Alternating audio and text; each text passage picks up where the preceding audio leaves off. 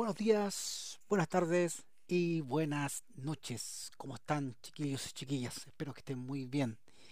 Bueno, eh, hoy día partimos con el primer capítulo de este podcast donde, como yo dije anteriormente, hablaremos sobre entrenamiento físico, sobre musculación y también sobre distintas lesiones deportivas.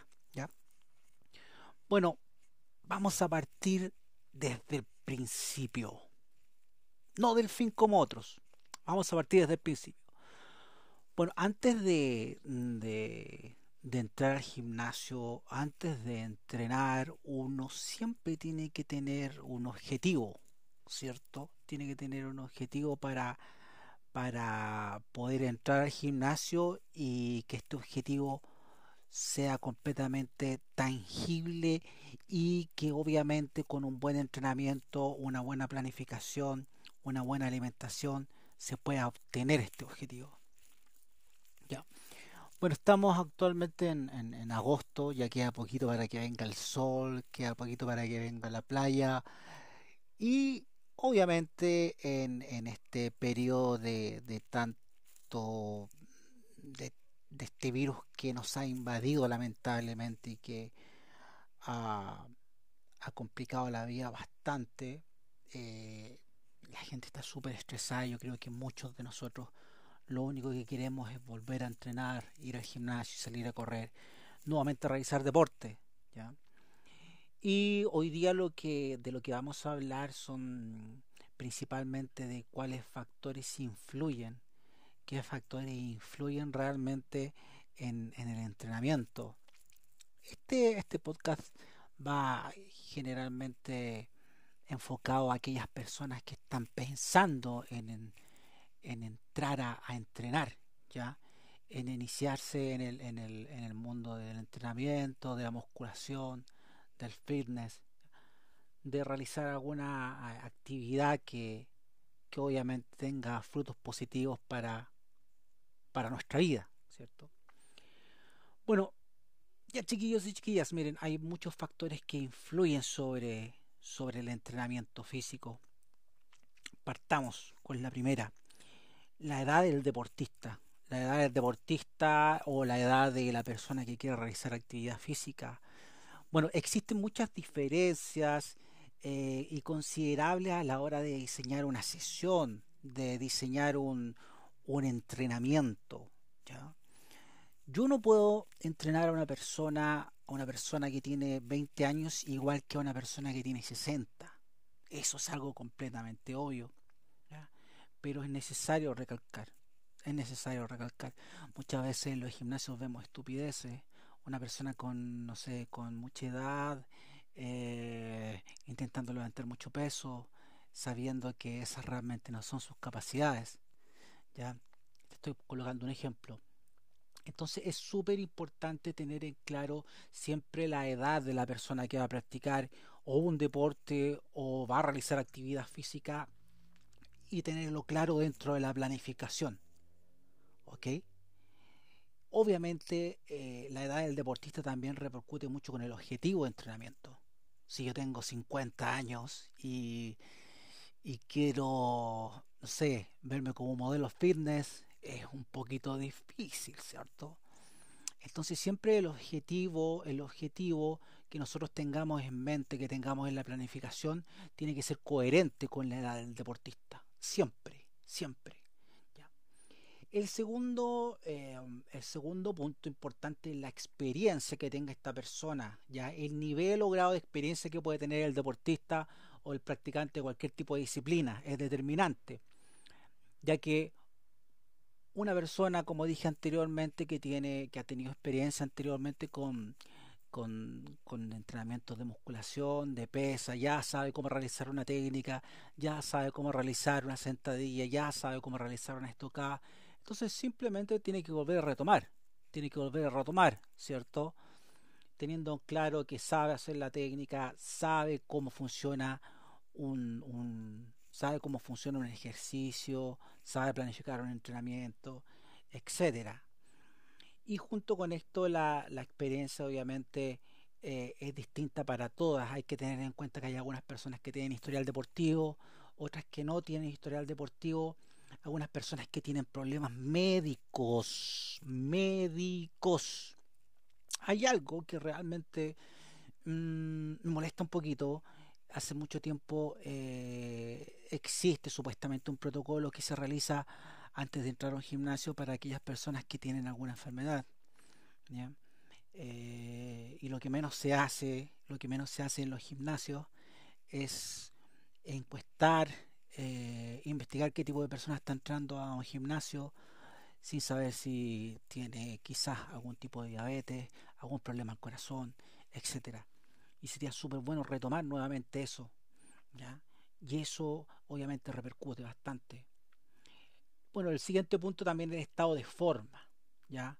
No baste siempre con conocer el historial de entrenamientos que puede tener una persona o de competiciones en las cuales él o ella haya participado, sino que también es necesario siempre saber en qué situación se encuentra en la actualidad.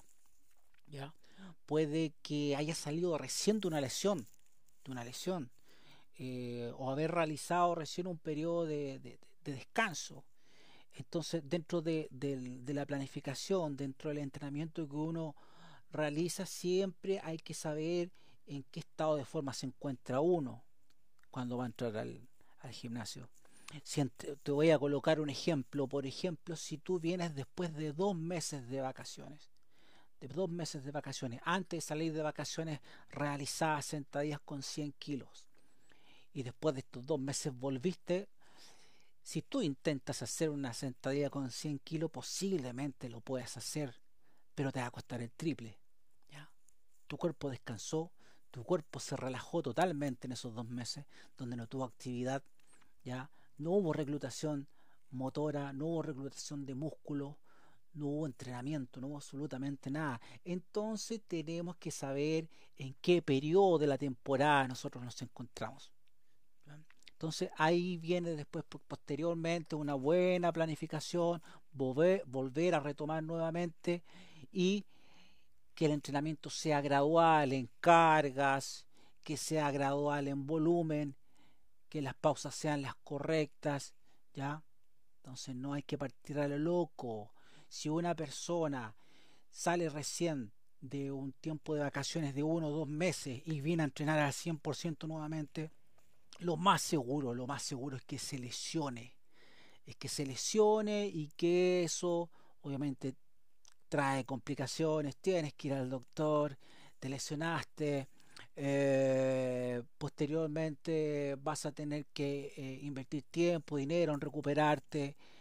Nuevamente para adquirir ese, ese, ese nivel que tenías anteriormente vas a tener que volver a entrenar el doble. Entonces siempre chiquillos hay que tener en cuenta en qué periodo de la temporada de entrenamiento nosotros nos, nos encontramos.